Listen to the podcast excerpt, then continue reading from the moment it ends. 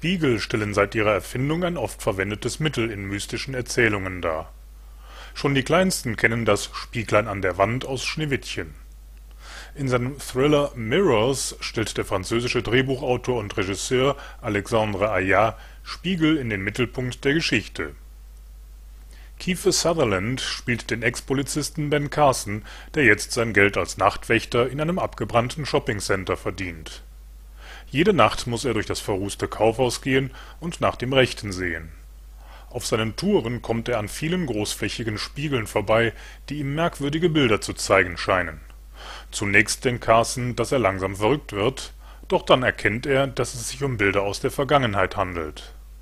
Schon bald merkt Ben, dass er es mit einer finsteren Macht zu tun hat, die ihn und seine Familie bedroht und über die Spiegel in ihr Leben treten kann. Carson muss sich mit den Bildern in den Spiegeln auseinandersetzen, um alle zu retten, doch dabei stößt er auf die schreckliche Wahrheit.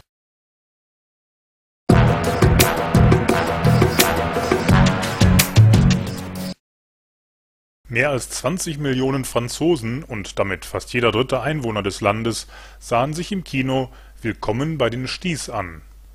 Damit ist diese Komödie, die sich mit den Eigenheiten des nördlichsten Landesteiles und dessen Bewohner befasst, der mit Abstand erfolgreichste Film in Frankreich. Philippe arbeitet als Beamter bei der Post in der sonnigen Provence im Süden Frankreichs. Weil er bei einem Schwindel erwischt wird, versetzt man ihn nach Berg im Norden des Landes Philippe und seine Frau Julie sind davon wenig begeistert, da sie nicht viel von den Sties, wie die Nordbewohner wegen ihres Dialekts genannt werden, halten. Doch schon bald, nachdem Philippe seine neue Stelle angetreten hat, merkt er, dass er die neuen Nachbarn und Arbeitskollegen zwar kaum versteht, doch diese viel freundlicher und fröhlicher sind, als seine Frau und er erwartet hätten. Besonders gut versteht er sich mit Arbeitskollege Antoine die Wochenenden verbringt Philippe meistens bei seiner Frau in Südfrankreich, was ihrer Ehe eine ungeahnte neue Leidenschaft bringt. Doch dann beschließt Julie, ihren Mann im hohen Norden zu besuchen. Und dieser gerät plötzlich in Bedrängnis, da er ihr immer erzählt hat, was für ein primitives Volk die Sties sind. Philippe und seine Kollegen müssen sich schnell etwas einfallen lassen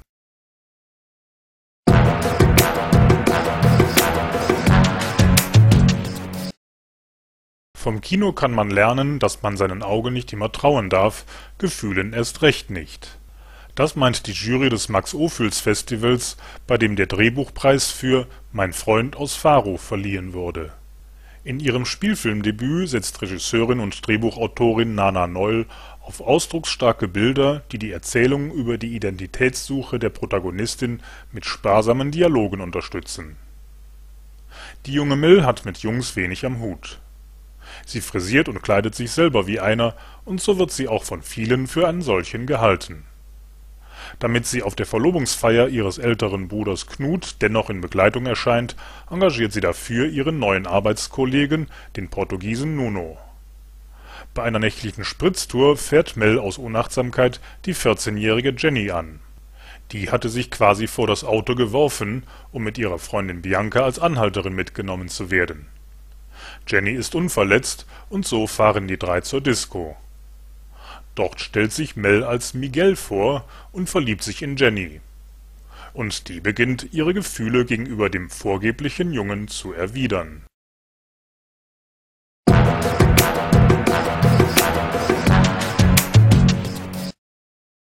Nachdem er mit der preisgekrönten Doku We Feed the World 2005 den Finger auf die Wunde der weltweiten Nahrungsmittelproduktion gelegt hatte, bereiste Erwin Wagenhofer wieder den Globus, um den Lauf des Geldes zu folgen. Passend zum Finanzcrash 2008 erscheint im Kino der Dokumentarfilm Let's Make Money, der zeigen soll, wo das viele Geld eigentlich geblieben ist Regisseur Wagenhofer wirft einen Blick hinter die Fassade der schönen Welt der Banken und Versicherungen.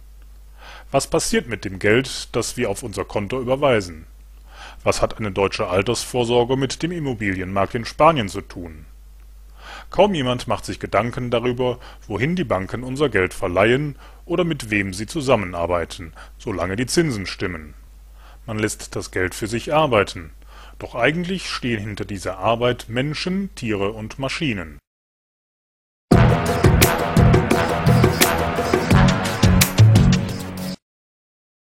Der kolumbianische Maler und Bildhauer Fernando Botero ist einer der prominentesten Vertreter der lateinamerikanischen Bildenden Kunst.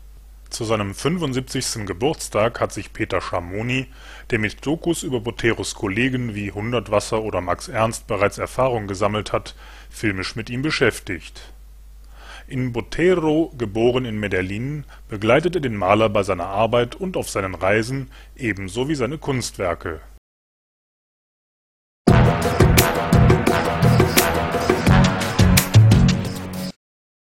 Im Olympiajahr 2008 erlebte der Dalai Lama durch den Tibet-Konflikt weltweit eine enorme Popularität. Die Dokumentation Dalai Lama Renaissance zeigt eine Konferenz mit seiner Heiligkeit in Dharamsala und 40 Wissenschaftler, Autoren, Philosophen und Theologen. Sie alle versuchen, Wege zu einer besseren Welt zu finden